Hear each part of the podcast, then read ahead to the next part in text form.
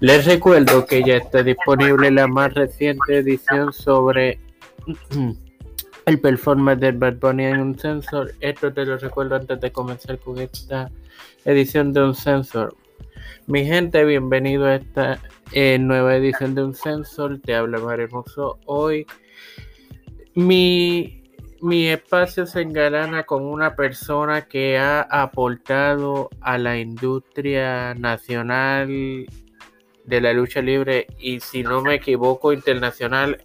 Él nos va a dar más detalles de, de, de esto. Si les digo que hoy me acompaña nada más y nada menos que el señor, que el capitán Jimmy Lorenzo Dolta, a lo mejor nadie, nadie conocerá a él, a él, pero si le digo el señor Rigo Ventura, ahí quizás caen en tiempo todo. Rigo, bienvenido a bienvenido. Gracias, gracias por tan bonita introducción, gracias por el tiempo, por la paciencia también. Eh, agradecido de estar aquí con tu gente. Eh, y sí, señores, aunque a mí no me gusta dar detalles de producción, esta entrevista la llevamos coordinando, si no me equivoco, un mes, ¿verdad, Río? Yo creo que más, lo que sucede es que no habíamos podido tener la, la oportunidad debido a la, a la, agenda tanto tuya como la mía que, que no, no coincidían. Exacto. Eh, pero gracias a Dios la semana pasada íbamos a hacer el intento y ahí me hizo a mí difícil y le dije, le doy palabra.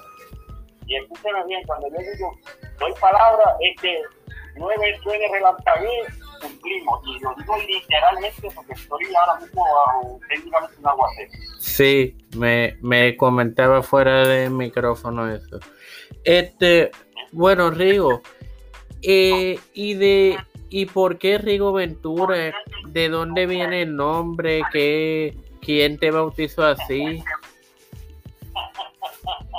Era porque yo creo que las personas con las que hablan es la que ha sido el único de, de, de hacerme esa pregunta. Mira, la historia fue sencilla. Yo para el año 2004 uh -huh. estaba había comenzado mi carrera en la, en la, en, la industria bancaria, ya me había graduado de la Universidad de Puerto Rico, y estaba en, en un adiestramiento y yo luchaba eh, en empresa independiente en el área norte, nacional, oeste también. Y entonces había que sacar un personaje, había que hacer un personaje que fuera en español, ¿no? eh, para un, un personaje que iba a hacer un trabajo. Y entonces yo aquí pensando, dije, mira, eso me puede ocurrir que esto en español. Casualmente cuando estaba tomando el adiestramiento del Banco Popular, a mi derecha había un muchacho que el, nombre era digo, algo. Y a, mi, a mi derecha había una muchacha de Ayudo Ventura. Y eran los dos personajes del grupo. Yo decía, pues, combinar estos dos debe ser una cosa tan, tan extraña. Y ahí un pico, en ese mismo aire, pues me dije, espérate, déjame combinar el nombre de estos dos porque suena como algo desagradable. Pero déjame, déjame utilizar este nombre. Y desagradable porque agradó. y entonces, eventualmente me quedé así, con esa, con esa, con esa línea. Y hay veces que cuando la gente dice Lorenzo, es bien difícil pensar que soy yo pero oye, ya tengo que lidiar con casi 20 años ya de, de este mundo. Yo, yo no me acuerdo aquí a quién de la industria, pero sí sé que fue alguien de la industria que, que yo escuché que dijo en un podcast Lorenzo, el de Collection Spot, y yo digo, Lorenzo, pero lo, yo no conozco a ningún Lorenzo. Y entonces, cuando estábamos hablando para coordinar la entrevista, tú me dices, yo soy Jimmy Lorenzo. Y ahí yo dije, pues, ok, dijiste que fue. Fue Amaro, el, el, la persona que, se mencionó Lorenzo porque por una extraña razón que al día de hoy yo no entiendo. Últimamente Chaparro le ha dado por llamarme por Lorenzo. Y es también porque es el nombre de mi, de mi papá, de mi abuelo, que está descanse, de, de mi hijo. En mi caso yo lo llevo como segundo nombre porque mi mamá quiso colocarme algo diferente, pero dejando el, el Lorenzo. Y es más fácil para mí decir, mira, Lorenzo, de Mel. Ah, y entonces, Chaparro se quedó con esta porque como mi papá vive en el pueblo de Atillo, que es donde ahora mismo está residiendo el Chaparro, eh, es como recordar que parece a mi papá o algo y, y así se quedó. Ok. De hecho, a, aprovechó y le envió un saludo al hacedor de campeones, José Manuel Chaparro, de aquí.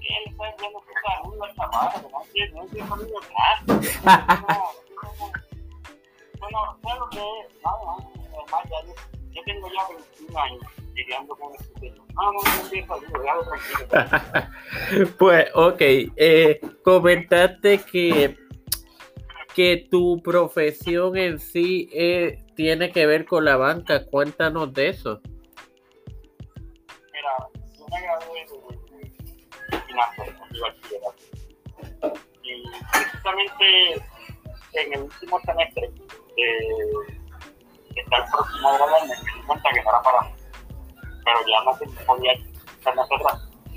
Y entonces, como tenía una china confianza y quería buscar mi primera experiencia laboral, que apliqué para muchos bancos y Banco Popular, no quiero decir nombre porque estoy dando como gráfica. Está bien aquí, aquí. El, el- Rigo, aquí no hay ese problema de no decir nombre. Di los nombres que tú quieras. Aquí, aquí eh, hay libertad. Sigue. Pues mira, eh, comencé trabajando en Banco Popular.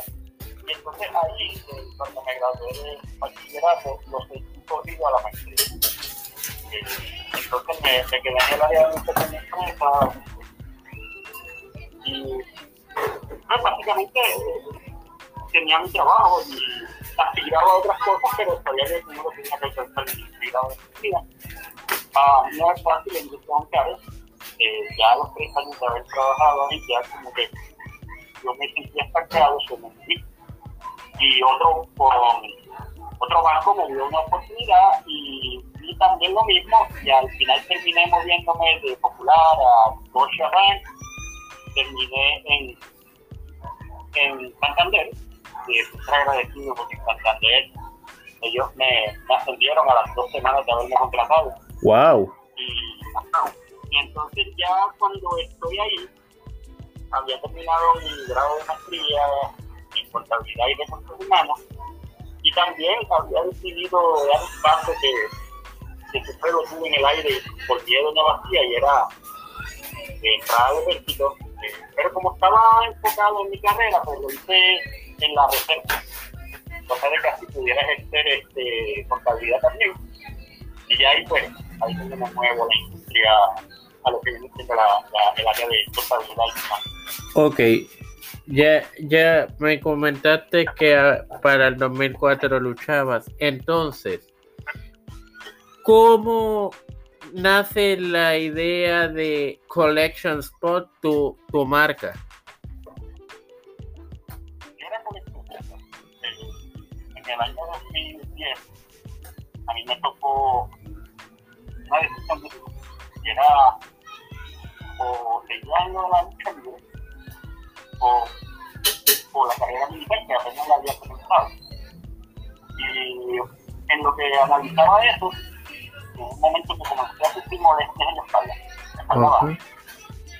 Y resulta que mis discos, que se llaman el disparo, estaban completamente vacíos, estaban cumpliendo con la función de, de separar la presión, por lo que tuve que salirme de la ducha porque un mal golpe podía afectar el caminar.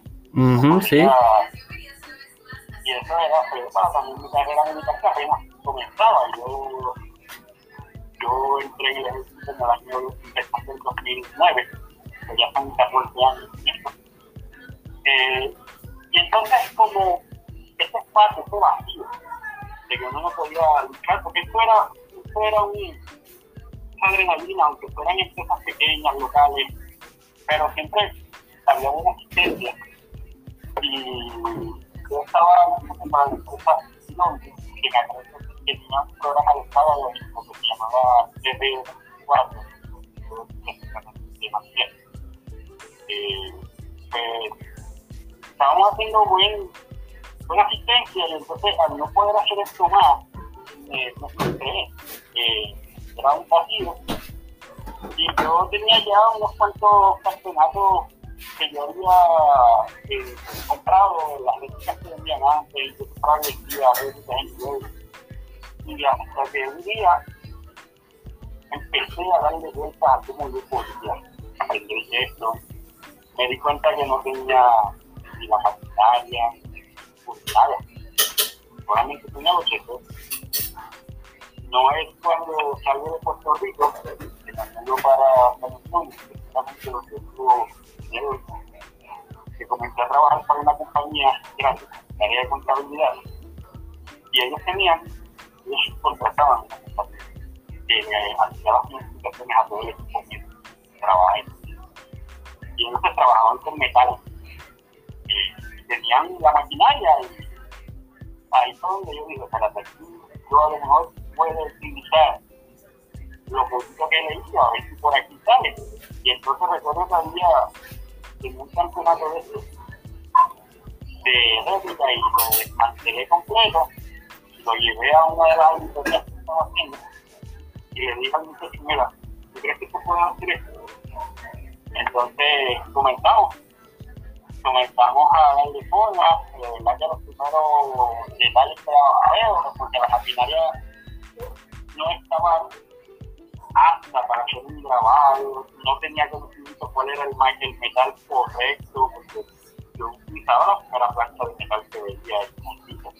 Ok. Yo me di cuenta que los de acero, sí, y una veces esas, esas planchas para hacer un grabado es mucho más difícil.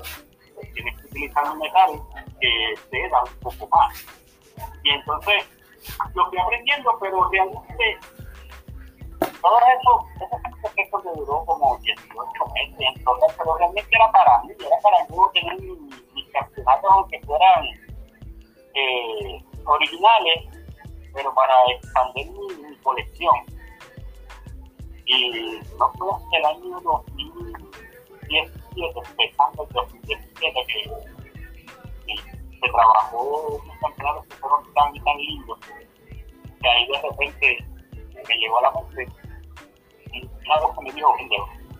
Los campeonatos que te digo, eh, preciosísimos, que yo decía, wow, son los primeros originales. Entonces, entonces, ahí pues, bien y juguete. Bueno, y yo mismo me ayudaba conmigo, mucho lo voy a vender, si está bonito, todo el esfuerzo y y esa noche los conocí en un day, porque realmente se valía por el no, no. Ok. Y el día siguiente, cuando me levanto, cuando me levanto, eh, tenía ya, eran cuatro o tres de ellos que ya tenían, este, ya alguien había pedido. Sí, porque yo lo puse en la parte de, sí, de apostar o buy now, que es una cantidad mayor pues que una persona le había dado varios now a tres de los cuatro y el otro tenía ya gente compitiendo por, pues, por, el, por la por la por, por, por ganar la apuesta. Ok. Bueno, Volví. Eh, se supone que eh, un comprar inmediato, fue un muchacho coleccionista que el interés era comprar los cuatro, pero solo pudo comprar tres, ¿sabes? porque no le alcanzó para el recuerdo. Ok. Volviendo a tu carrera como luchador, ¿ganaste algún campeonato? Hablando de campeonatos. Eh, no ganaba, pero y gané. Y, mira, es una broma que siempre hago con un amigo de Isabela, de una empresa que se llamaba, se llamaba la NGW, que era de señor. Él luchaba en Capitol como Pepe Gómez. No sé si alguna vez lo escuchaste. Sí, escuché de Pepe Gómez. Nunca he tenido el placer de conocerlo, pero sí, sé, sé. Eh, pues una vez, pues, entre los campeonatos, había luchado el campeonato del Pacífico. Y yo puedo entender que la logística es que, digo, que en los territorios, había territorios que tenían el campeonato del Pacífico, pero eran territorios que conectaban con el Océano Pacífico, Ujú, ¿Cierto? en California. Entonces, yo no sé de dónde surgió la idea de, tener un campeonato del Pacífico, pero ese fue el campeonato que, que yo gané. Ese fue mi primer campeonato de la NCAA. Y uno siempre le tiene el cariño a, a, a, a su primer campeonato, que era un pedazo de lata en, en un pedazo de cuero y ya, algo hecho, hubiera hecho una tienda de trofeos más o menos. Pero para mí, imagínate, y yo emocionado hasta que un día yo me pongo a analizar, campeón del Pacífico, y estoy al frente de los que llaman la. O sea, como que, estoy como que, era como cuando TNA tenía, y todavía tiene el campeón, el campeón X, como que el campeón X, es una letra, pero la lucha libre es algo que uno... Sí, pero lo del campeón, lo del campeonato X es, es lo que lo ha hecho a ellos diferenciarse, porque recuerda que, que la mayoría de las compañías, campeón junior completo, campeón es crucero.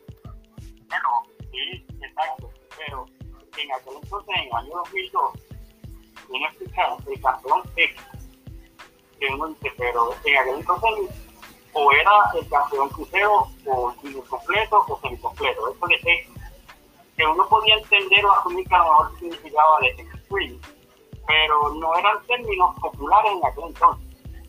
No, claro. Y entonces, pues di, al final digo, ¿sabes qué? Es, es un campeonato y, y, y después del campeón mundial voy yo, punto. Era el campeonato secundario, como uno dice. Y, y de ahí fui a... Sé que, realmente, recordarme ahora, porque realmente tuve el honor de que cada empresa que fui a luchar en el área oeste, en el área norte, gracias a Dios que me, me dio un- una corrida como campeón de cualquier cosa que había. Que volvemos a lo mismo. Hoy día yo lo veo y me río, ¿verdad? Y digo, wow, campeón.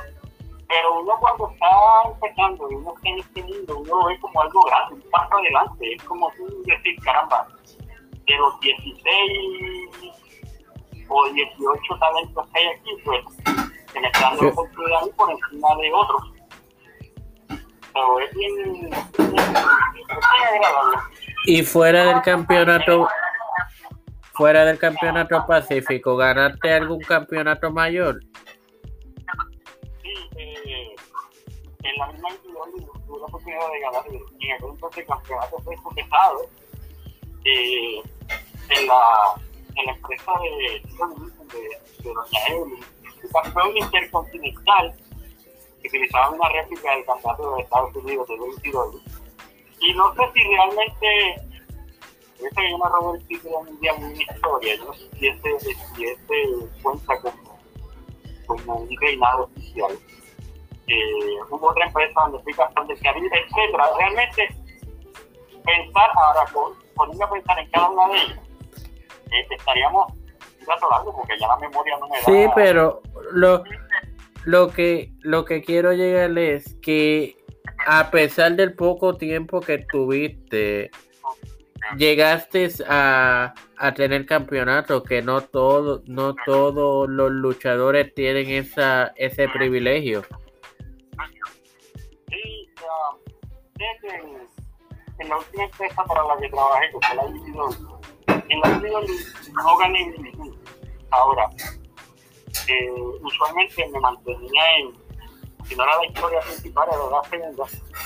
Y me di cuenta, ahí fue donde me di cuenta, que muchas veces eh, hay luchadores que el tener un campeonato no a hacer más de lo que están. O sea, no, en aquel entonces no era necesario para mí darme un título, porque ya yo tenía el hit y el espacio que buscaba. Ujú. Por lo tanto, ah, realmente es algo que siempre he dicho a, la, a las empresas.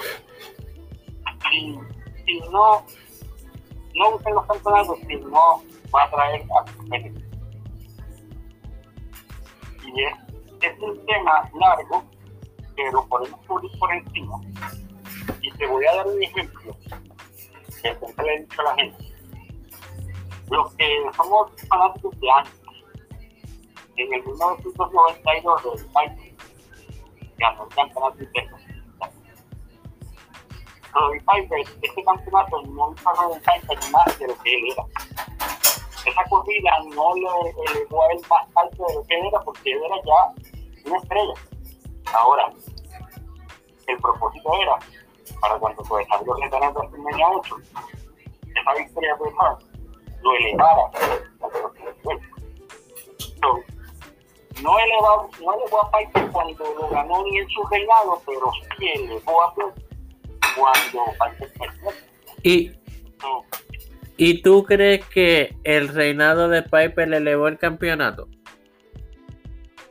el reinado de Piper mayormente quien elevó fue a Bret Hart. El campeonato se mantuvo en su estandarte en aquel entonces, que era el segundo campeonato más importante. Y no es como el día de hoy que se dicen que de los Estados Unidos el intercontinental es segundo más importante, pero pasan muchos pay-per-view y apenas Se defiende.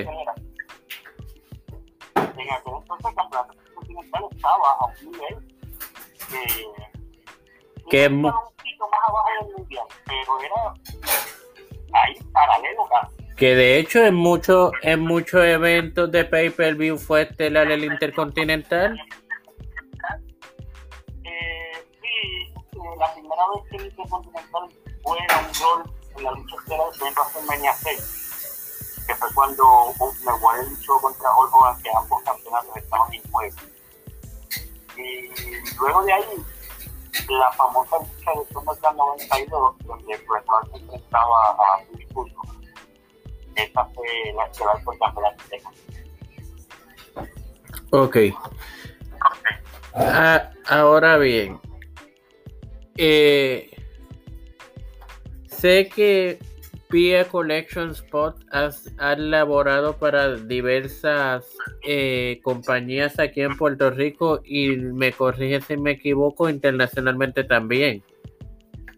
Eh, sí, porque ahí tenemos incluir a Japón, República Dominicana, México, Canadá.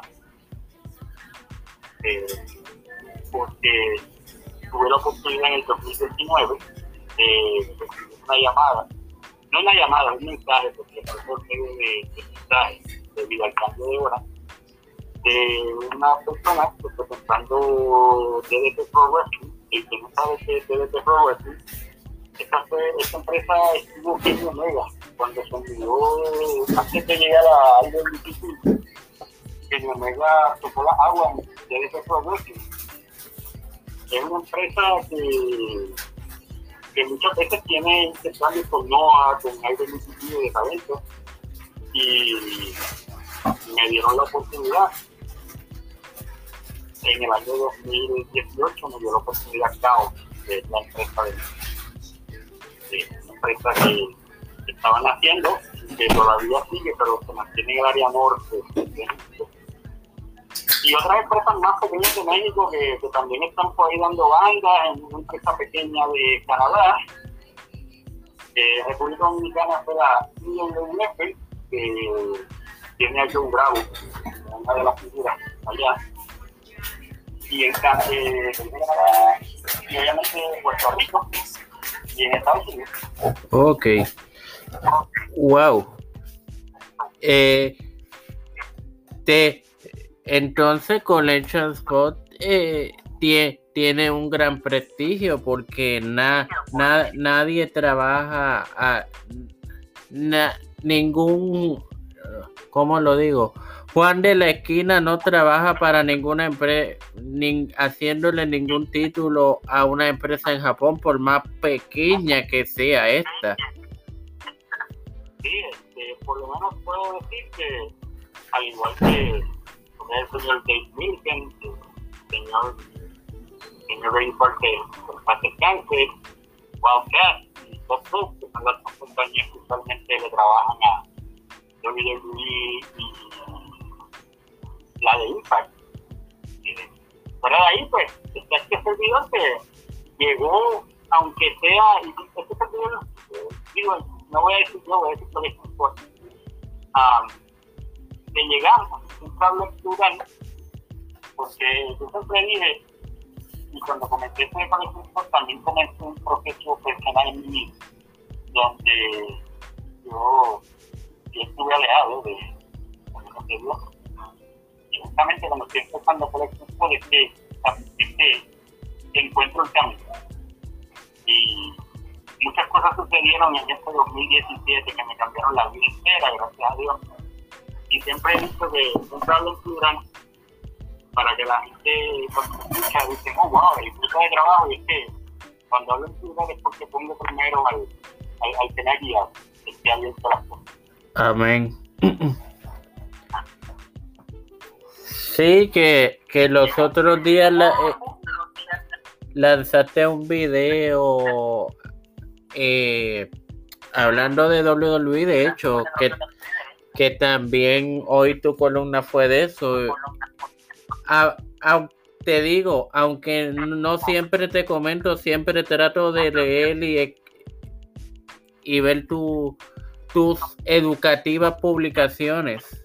No, no, no. Eso de que casi, no, yo, yo estoy casi seguro que, que, que no por lo menos el 99% de los posts siempre veo mensajes de los que yo digo, ya este es uno de los colaboradores eh, recurrentes que, no, que, que, que encanta, eh, que opina, que trae su, su conocimiento, eh, que absorbe también conocimiento, porque debido a que yo tengo mayor edad, por no decir que soy más viejo, diríamos que soy más clásico, ¿verdad? Eh, y entonces comencé mucho comencé antes como fanático y yo sé que usted hace su asignación y hay veces que hay detallitos que le gusta preguntarnos porque no se recuerda, porque no lo consiguió y estamos aquí para eso. Eh, me gusta que la gente quiera aprender.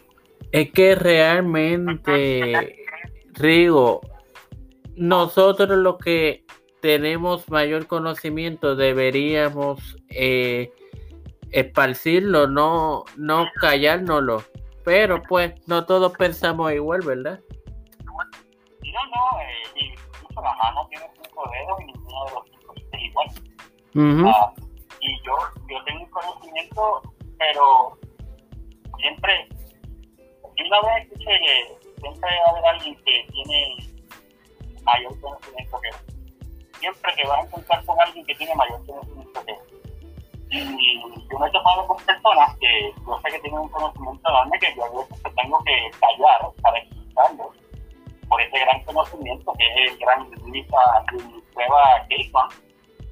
Eh, está también eh, Anton Piñeiro, Torelli, eh, mi amigo, tengo un amigo que se llama Luis Nieves, que no está en esto de los medios envueltos, pero es una persona que cuando yo tengo una duda de algo territorio dentro de UA de los 60 o 70, eh, es mi, mi punto de referencia. El moderador del podcast desde los territorios, ¿no?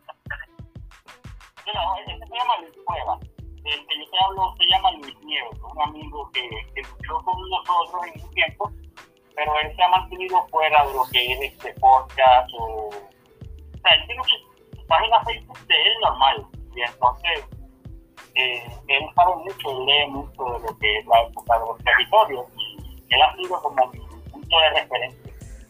Eh, a veces también le pregunto a Keisman también, porque Keisman es muy duro de, deme un momento, este Rigo. Bueno, señores, continuamos en unos segundos más.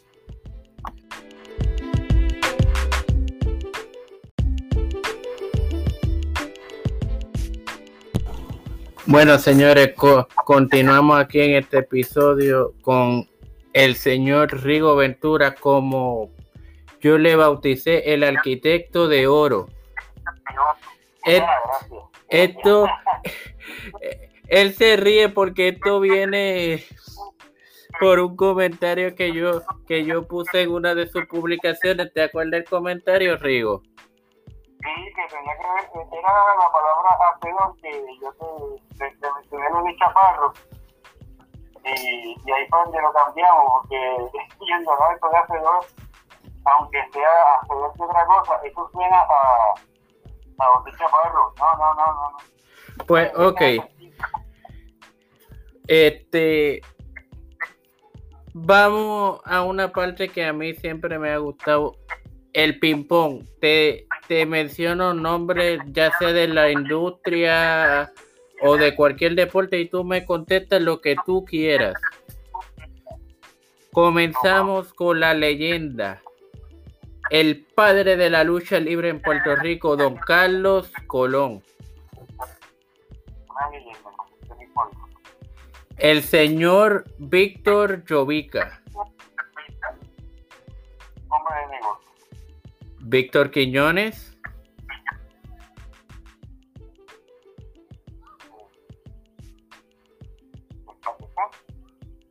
Perdón.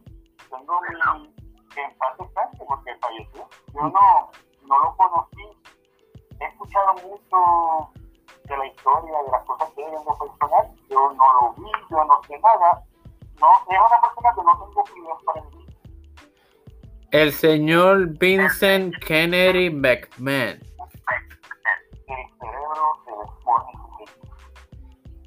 Eh, Sabio Vega, Miguel Pérez y Huracán Castillo. Y, perdóname, y Cheo, y Cheo Estrada, los boricuas. Pero voy a contestar individual porque opinión sobre cada uno de ellos. Miguelito Pérez, excelente luchador. Fabio Vega, quizás el, superhéroe de muchos de nosotros por su personaje de TNT. Y un, hombre que se debe mucho. El Cheo, me quiero enfocar más en lo que fue un tiempo como una de las mejores parejas más legendarias, que guardo mucho respeto. Huracán Castillo, papá, lo más grande, los 450 caballos, el trozo, lo, te diría lo más grande que hay, pero en la lucha libre en Puerto Rico pues, eh, están otros luchadores que también llegaron lejos. Pero Huracán Castillo Junior, eh, de los luchadores puertorriqueños, mi favorito de todos los tiempos. Ya, ya, ya que mencionaste la pareja de Cheo, supongo que te refieres a la que hizo con su hermano, el señor eh, Rigo Suave, ¿verdad? No, eh, era cuando hacía construcción del padre. O la leyenda del supermédico. Sí, que era médico 1 y supermédico 3, que fueron campeones mundiales en pareja, creo que fueron del Caribe, de Norteamérica. No sé si Cheo fue de Norteamérica en pareja, pero sí, Cheo en su corrida individual para el año 91, que fue campeón del Caribe. También. Ok. Hablando de, de, sigamos con lo Estrada, el supermédico número uno. el médico número uno también es un nombre importante para la historia de la lucha. Recuerda que el supermédico número uno, cuando nosotros lo, vimos en Puerto Rico como el supermédico número uno, ya él venía de una trayectoria en el Square Garden, ya él venía de esa época luchando contra eh, la época de, de, el nombre, el italiano, este, Antonino Roca. estaban de derrota, pero el, el, el que tiene la libertad que yo le dije, ¿cómo se me pudo haber olvidado así de mal hasta en mente? Este, Bruno San Martino también, perdón. ¿Cómo a mí se me va a olvidar este nombre? El legendario, sí. Y obviamente también él estuvo en el Madison Square Garden cuando en el Madison Square Garden no entraba cualquiera. No, allí no era cualquiera para ti llegar allí tienes que ser bueno. Eh, señor Estrada, eh, un hombre, fíjate, Estrada era bajito en comparación a los demás, pero era un hombre fuerte. Era un hombre que, que, que luchaba excelente, era un gran luchador y fue pareja también con, con José Rivera, los conquistadores, también. Es una persona con un, con un resumen mundial. Una leyenda. Ah, leyenda. Él es la palabra que le cae. Para culminar con lo Estrada, el señor Rico Suave. Rico Suave, eh, yo a Rico Suave yo tenía la oportunidad de hablar con él. Es una persona que yo valoro lo que él hizo, fue salirse de la sombra de su papá y de su hermano porque él pudo haber cargado el, personaje de Supermédico 4 por, por años, pero él se salió de esa, de esa línea y él hizo su, su propio, él, él escribió su propia historia, eh, como Rico Suave. En un momento dado, se diría que era uno de los mejores talentos que había en Puerto Rico. Quizás la gente lo recuerda más como manejador y sus líneas con profe como atracción especial. Pero cuando él entró en este punto del Ángel de la Guardia, Rico Suave, para allá, para el año 2002. Sí, cuando lo tornearon a Face. Sí, Rico Suave, a pesar de sus casi 300 libras, Rico Suave se movía junior completo y toda su, todo su arsenal era precioso, sus movimientos eran preciosos, actos eh, perfectos. A él, él hacía un patrón y recibió un patrón, lo, lo recibía y lo hacía, en ambos era precioso. Eh, sabía, sabía vender, pues sabía caer mar, sabía caer mar, no mar, mal. Es otra persona que yo creo que no se le dio mucho nunca entendí por qué no se probaron las aguas con él como campeón entendí.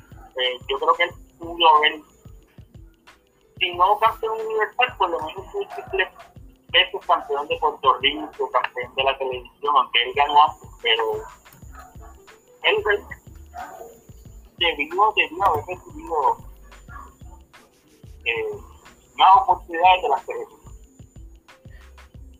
el, el señor José Miguel Pérez Padre. Otro que lo coloco también en estandarte como Miguel Padre, siempre, siempre que me viene a la mente ese señor, eh, siempre que me, que mencionan ese nombre, me viene a la mente el famoso campeonato de Puerto Rico que había para los 70, que parecía una mariposa y la gente le dice el campeonato de Miguel, de José Miguel Pérez. También era un señor elegantísimo, bien. Una persona que siempre mantuvo una conducta estable. Lo que sucede es que estos, miembros que tú me me parece que Rico Suárez pudiera ser el más joven de casi todos los que me has mencionado. Que yo, después del entrenamiento y el de, de época, era algo en aquel entonces no había espacio para alguien promedio, ¿no? entonces tú tenías que ser bueno, tenías dos opciones, o eras excelente o eras, o eras más excelente. Esa era la única opción que tú tenías. Uh Y estos señores pues lo dominaron, lo dominaron y por eso al día de hoy se mencionan los nombres de, de cada uno de ellos y se menciona con, con respeto de la misma forma en que, no me lo ha mencionado, pero lo voy a mencionar, el señor Huerta González. Invader número uno. Exacto, es alguien que no menciona el nombre de él y hay opiniones mixtas. Sí, hay opiniones mixtas y lo que yo no, lo que yo no apruebo es cuando la gente dice, ah, el Invader es una basura de personas. No, yo no diría eso porque el ver era un personaje, aunque no está es una persona, el ver es un personaje. Y hablamos de aspectos históricos, aportaciones a la lista libre como tal. El ver número uno, mm. después, de Carlos Colón, el Invader número uno está ahí. Ah, Yo, que como una persona bien difícil y alguien que mientras más lejos esté de los demás, yo creo que mejor yo puedo coincidir contigo en las aportaciones que Invader hizo a la lucha libre, la, la lucha legendaria que tuvo en pareja individual, pero y no es que coincida con lo que dicen que es una basura de persona, pero entiendo el punto en la situación que ellos, me imagino que ellos se basan para decirlo fue que como él mató o, o se dice que mató a Bruce Brody y eso no lo hizo el Invader, lo hizo él como persona. Tema, que se ha cubierto en tantos lugares y yo llegué a la conclusión que nadie sabe lo que es la olla más que la venía. Como dicen en el, este refrán yo lo escuché en, en, en Guadalajara, hace ya casi 25 años atrás.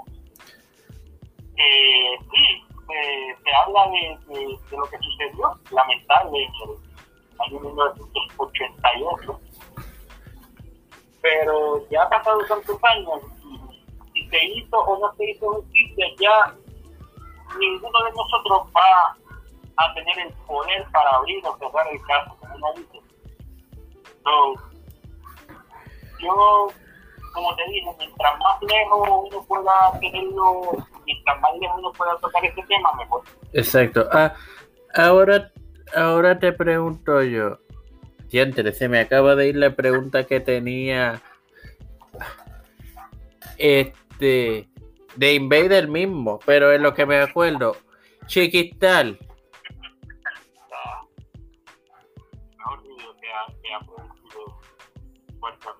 El señor Ángelo Rivera, el profe. El profe, un excelente manejador. Y el profe es otra persona que nosotros cuando lo vimos, ya cuando lo comenzamos a seguir, pues tenía la Real Academia del Profe como manejador.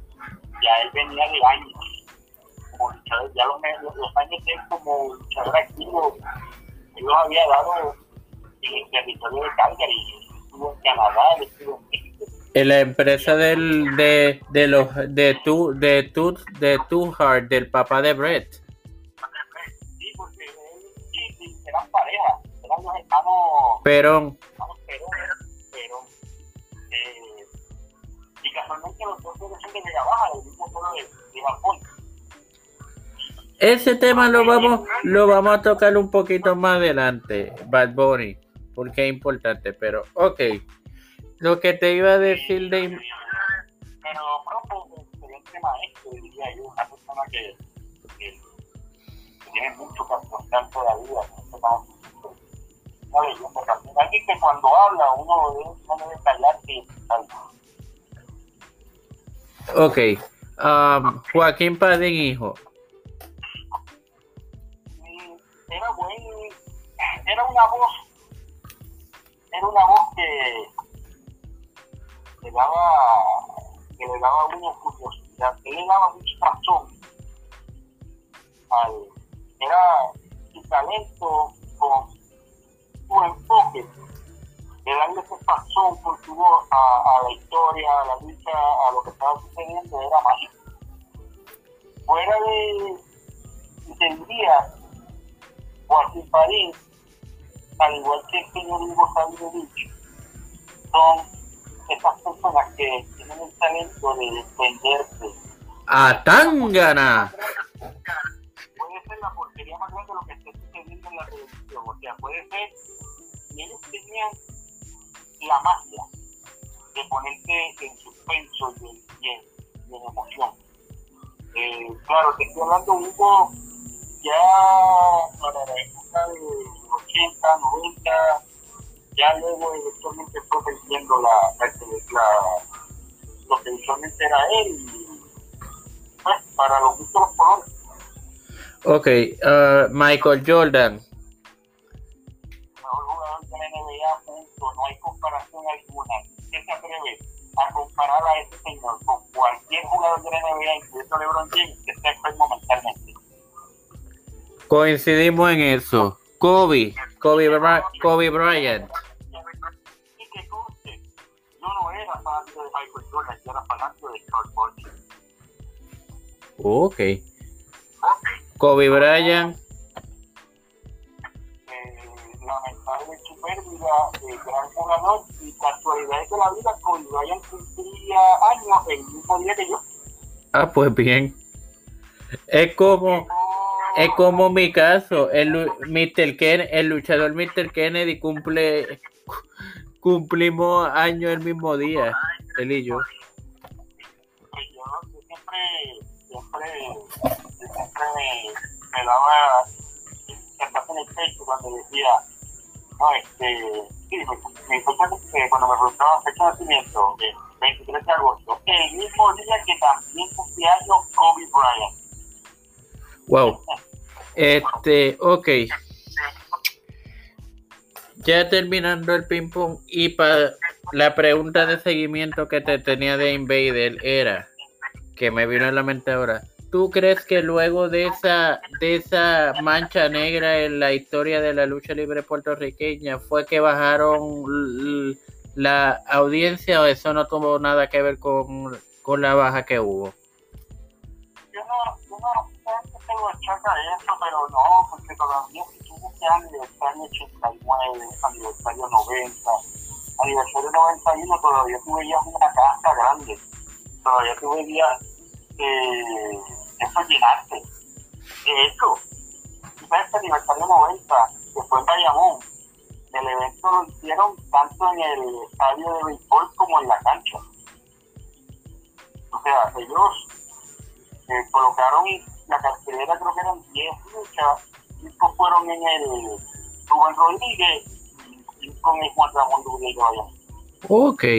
No, no sabía ese dato. Y ambos llenaron, entonces lo que hacían era, tenían una lucha en el, en el Juan Ramón Dubriel y luego terminaron esa lucha, brincaban a la que estaba en el, en el Rubén Rodríguez. Rubén Rodríguez. No recuerdo si para ese evento tenían una pantalla para que los que estaban en el estadio vieran lo que estaba pasando en el eh, Rubén Rodríguez y viceversa. Eh, porque el aniversario 86 que lo hicieron en tres lugares, creo que también tenía un circuito cerrado. Ok. Este, pero, pero la, realmente la baja tiene eso. Para el año, esa, esa, esa, esa cuando estaba en Chupí, eh, llenaba eso, pero obviamente pues trajeron el ley de árbitro, esa lucha de Luis Bandera contra de Carolina, bajo ese aguacero. La lucha del milenio, sí. Si uno dice bajar, yo te voy a decir que es bajar. La intensidad, yo te puedo decir que la partida, luego de la partida de Víctor Piñón, ahí comenzó a bajar. Claro. Yo creo que, eh, yo creo que en 2006 en adelante la cosa comenzó a bajar. Ujú. Ahí te digo que bajó, bajó. Y antes de eso, para 2002, 2003, había bajado la cosa para acá, no para IWA, porque si no, Tascarito casi no traía luchadores del exterior. Eh, en un momento lo dieron porque pensé los podía torcer, porque las casas estaban bajitas, porque IWA estaba dominando. Pero no, no, yo no le achaco de incluso el Brody a, a que se la baja en el territorio, o el territorio siguió caliente todavía muchos años después. Porque muchas veces los ciclistas y los, los luchadores piensan más de lo que, de lo que se hablan más, de lo que es para, para generar rating, controversia. Ok.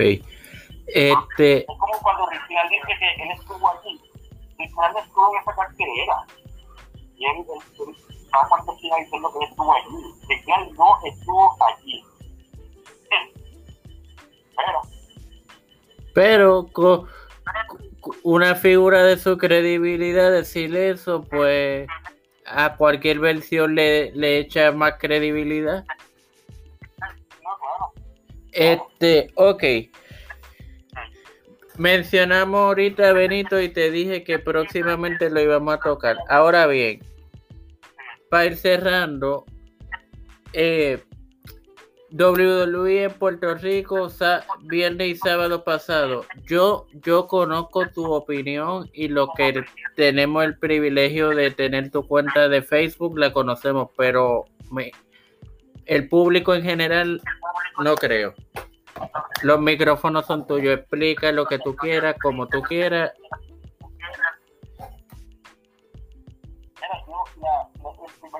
que se hizo en fue en Revolution de, fue el 9 de enero del 2005.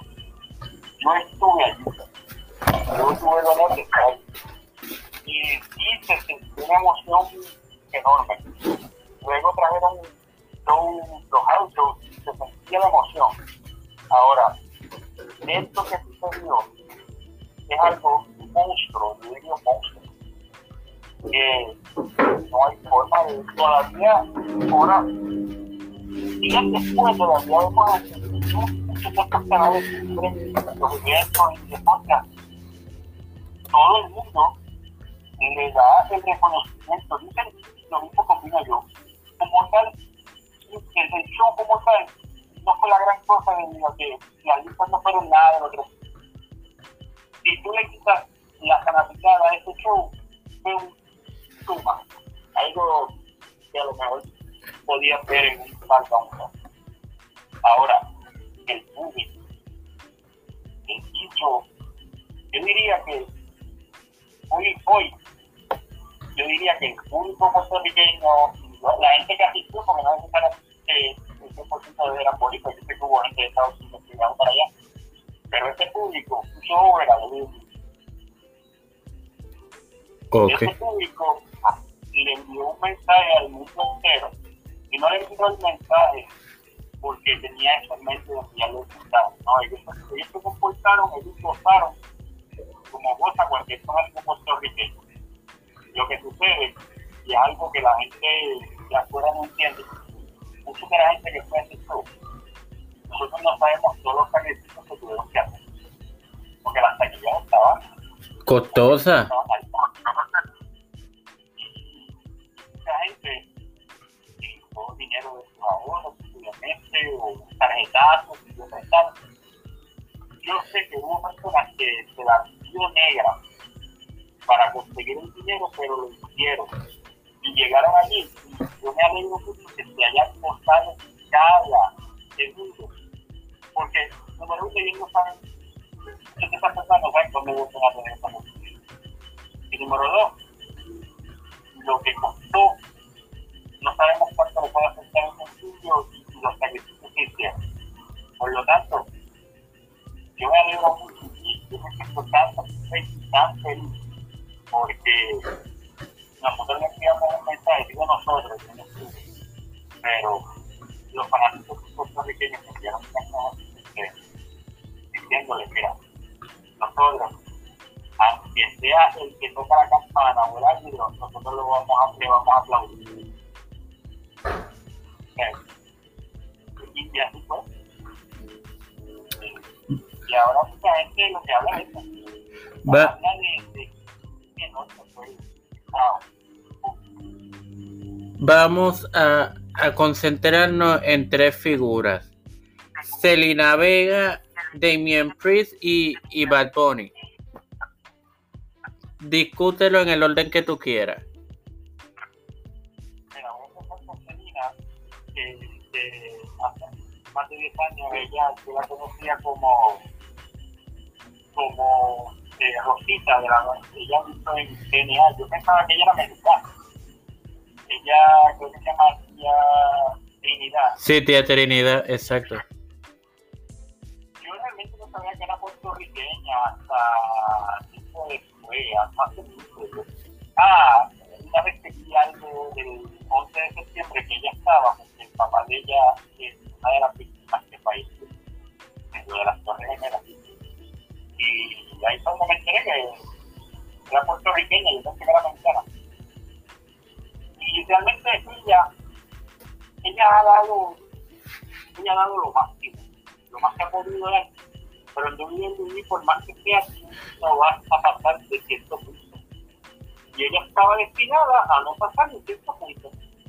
Pero por esa sola noche, o esa fin de semana, incluyendo la noche ella recibió una oportunidad y ella agarró el máximo de la oportunidad y al momento yo te diría, no hay momento más emotivo que ese del que ella cuando entró y cuando la presentaron. Y otra cosa que yo me gocé fue cuando sacó las chanquetas. yo, estoy bien sincero, yo, yo sabía que ella no iba a ganar, porque ahora mismo el, la, la Coca-Cola es y entonces yo pensaba, caramba, por lo menos sí, que, que, que por lo menos ella le gane a Lidia y la semana siguiente eh, pierda el campeonato, pero ahí recordé que con esto del draft, ahora creo que ella, Rosita creo que Rosita Serena, creo que está en SmackDown y ahora está en Raw y que no iba a hacer sentido hacer una revancha mandatoria porque ya se pararon con, con lo del draft. Sí, pero yo, yo, yo lo hubiera, le hubiera dado el título porque recuerda que Ria es campeona femenina de SmackDown, no de Raw. So que es medio lógico. Sí, pero entonces, ya de por le ibas a dar el sabor a la gente por lo de la victoria de Bunny. So, no, no iba a, no es muy, no le gusta mucho darle al público lo que ellos realmente quieren para tener este aspecto sorpresa. Aparte de que, ahora como te dije, yo venga lo que va a tener reinado largo. Uh ella, ella ahora mismo está bien, bien pegada y, y no, lo iba a hacer eso. Lo iba a hacer eso, pero que, que sabrán ellos. Eh, de, de encanta, me gusta y creo que deberían darle más oportunidades. Un hombre grande, un hombre que habla tanto español un profesional que cargó una lucha. Y, y la responsabilidad que tiene, porque un golpe mal dado a, la artista más conocida ahora mismo a nivel mundial eh, no era, iba a ser bueno para él y de Bad a mí no me gusta su digo, no puedo decir que no me gusta su canción porque nunca me he gustado escucharla, no tengo el deseo, no, no me motiva lo más mínimo. Lo que he escuchado, estoy seguro, eh, como cantante no creo que tenga por detalle, pero y hay tanta gente que lo y él ha vendido tanto conciertos, y él es tan porque hay mucha gente que quiere que lo considera alguien que agradable por la existencia de nosotros. Y gracias a él, porque cada vez que él se pone con algo, la gente que está alrededor en esa historia sale beneficiada porque termina y Daniel utiliza la vida pena salir en televisión. Aunque Daniel está en el George pero fue el único que en Razón Pena no tuvo lucha llegó Bad Bunny y lo impulsó a la escena semiestelar, estelar, a también a Sabio, a Carlito. Bad Bunny que tenemos su limitar y su respeto al negocio de la lucha. Y eso yo lo, lo valoro. Yo, eh, Benito, Bad en la parte de la lucha libre, lo que aporta y cómo ayuda, este señor tiene mi respeto cantante jamás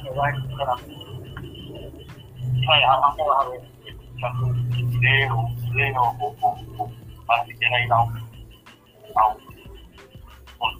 nada. No nada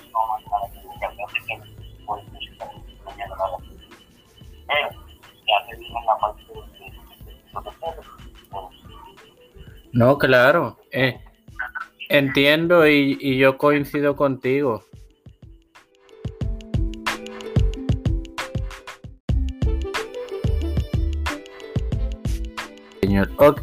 Ok, señoras y señores, Ahora sí, ya para finalizar, porque ya, ya vamos sobre la hora, Rigo, y ha sido un placer para mí, pero quería dejar esto para el final. Eh, me te presenté al principio bajo, bajo tu, tu nombre de pila o nombre de nacimiento, porque ya los bautizos no se hacen en pila, ¿verdad? Pero, ok. Pero antes de tu nombre utilicé un título, el de capitán. No puede hablar de eso, lo que puedas hablar, claro está. Mira, eh, que yo eh, comencé mi carrera militar en el año 2009, comencé como recepcionista. Para el año 2016 es donde yo estaba trabajando en contabilidad y decidí hacer el cambio de recepcionista porque quería un cambio de vida.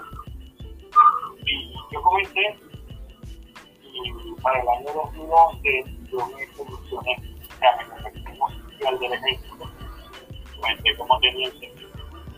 Y no fue para el 2015 donde finalmente había logrado hacer la report, la lista de los candidatos para hacer, eh, para promover a capitán. Lo, el, el, el, rango de capitán dentro de los oficiales es el rango donde más tienen que estar tienes que servir como capitán mínimo de seis años. Y una vez cada año se hace se un grupo para evaluar para rango. Y yo, por, por el hecho de promoción, cuando va a cerrar este grupo, por 52 días no cumplía con el requisito, yo tuve que esperar un año adicional para poder ir a, promover, a promoción.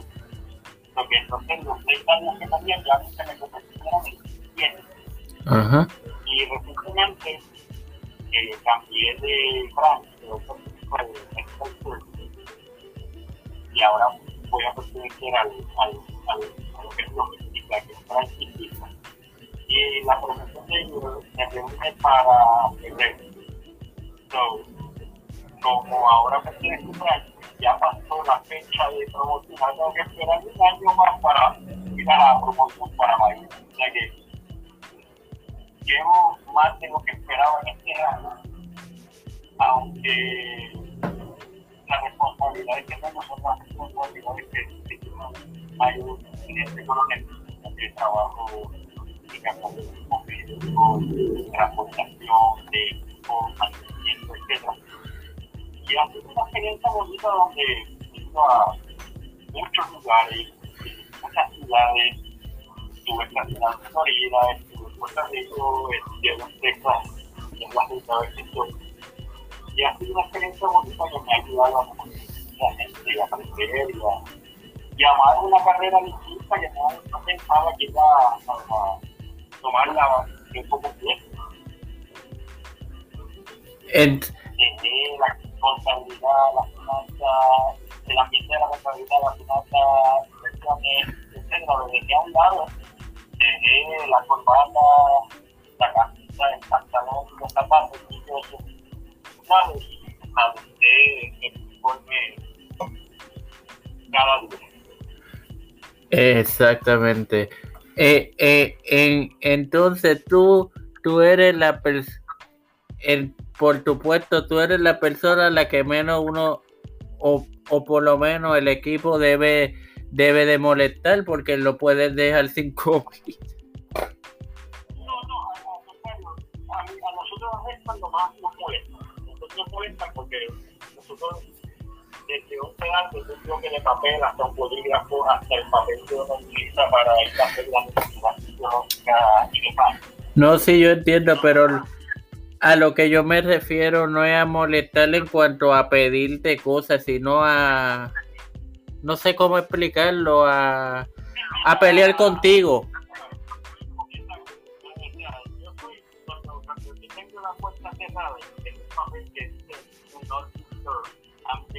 Estoy ocupado. No, no, no toques la puerta. Yo persona a la que la gente sigue la recomendación, porque si no lo hace, eh, me va a fallar de mis cabales voy a hacer el más difícil el camino para proveer lo que necesito. Ajá. Ok, este. Rigo, si quieres darle un blog de Collection Spot, donde te consiguen, cómo te contactan para quien quiera algún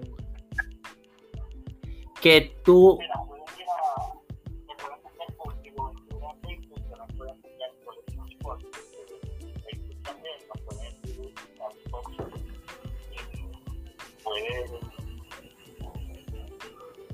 colección 4000 tiene actualización que es el correo electrónico eh, y si me van a dejar un mensaje por favor que sea escrito no audio si me dejan un mensaje de audio les voy a garantizar el 100% de que escuchar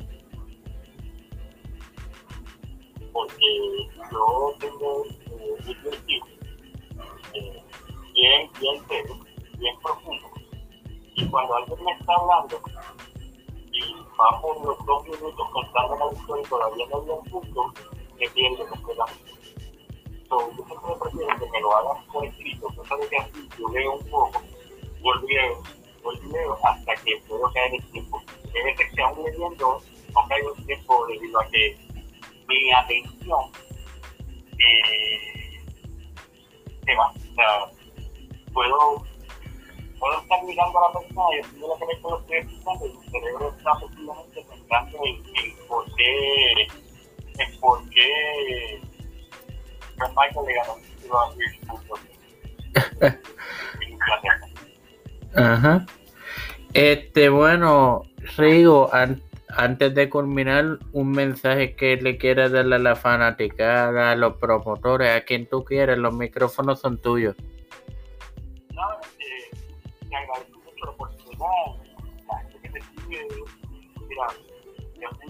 La, la gente que puede dialogar con usted, eh, gran, gran persona, eh, una persona que tiene mucho que ofrecer, así que la gente que te sigue, mira, que están por ahí, que yo sé que tú vas dando muchos temas sabrosos, pendientes, porque pronto estaré dejando de saber a muchas personas a un trabajo que estoy haciendo un poquito con otra persona que lo voy a decir y es algo que tenemos hace meses que estamos cocinando y ya pronto vamos a, a soltar la, la, información de lo que es y le va a gustar mucho a el proyecto que trabajamos, que estamos trabajando sobre el tema de lucha libre.